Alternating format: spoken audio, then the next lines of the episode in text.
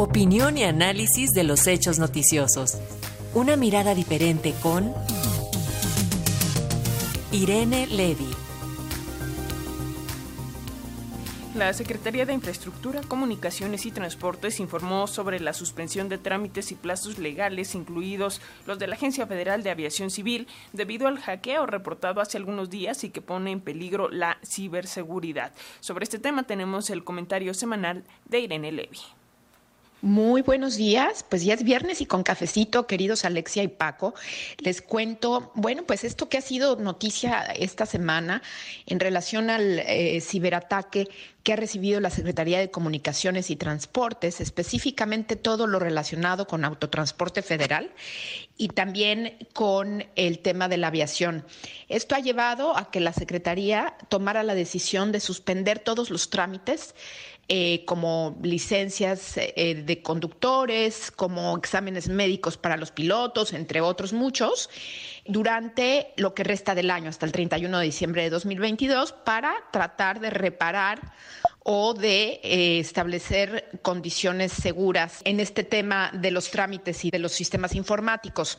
Lo que hay que decir, que también es muy importante, es que no es la primera vez y si bien efectivamente en el mundo se están recibiendo varios ciberataques, pues México ha sido especialmente vulnerable, ¿no?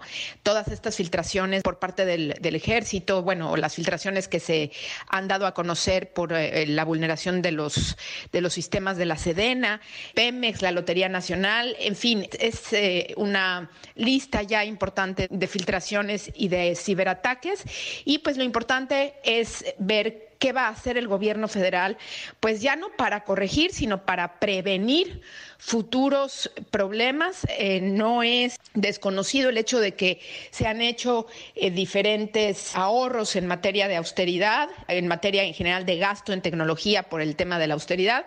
Y bueno, pues me parece que aquí estamos viendo las consecuencias. Veremos qué pasa en este tema y en otras cosas, en esta telenovela de Twitter que ahora últimamente ha avanzado bastante rápido. Hay que decir que, pues como, como lo dijimos en su momento, el señor Elon Musk va muy, muy a prisa con los cambios y pues vimos ya que todo indica que la palomita azul tan querida y tan deseada por muchos costará 8 dólares al mes, 8 dólares por esta verificación, pero que además, dice Elon Musk, eh, permitirá subir videos largos, permitirá subir audios también y también tendrá la posibilidad de no estar expuesto a tanta publicidad. Él dice que alrededor del 50% de la publicidad no aparecería para aquellos usuarios que paguen sus 8 dólares mensuales, 160 pesos, pues no es poca cosa para tener esta palomita azul. Y en otras cosas que también está muy preocupante, el día de hoy, en unos pocos minutos, dijo, eh, se cerraron las oficinas desde ayer, se avisó que se cerraban las oficinas de Twitter hoy. Toda la gente está en sus casas porque el señor Elon Musk, a través de su Departamento de Recursos Humanos, va a enviar un correo. Sí a todos los trabajadores. Si el trabajador de Twitter recibe su correo en su cuenta de Twitter, en la cuenta institucional de la empresa, quiere decir que se queda y conserva su trabajo. Si, sin embargo, recibe un mail en su cuenta personal, pues es para darle las gracias y decirle hasta pronto.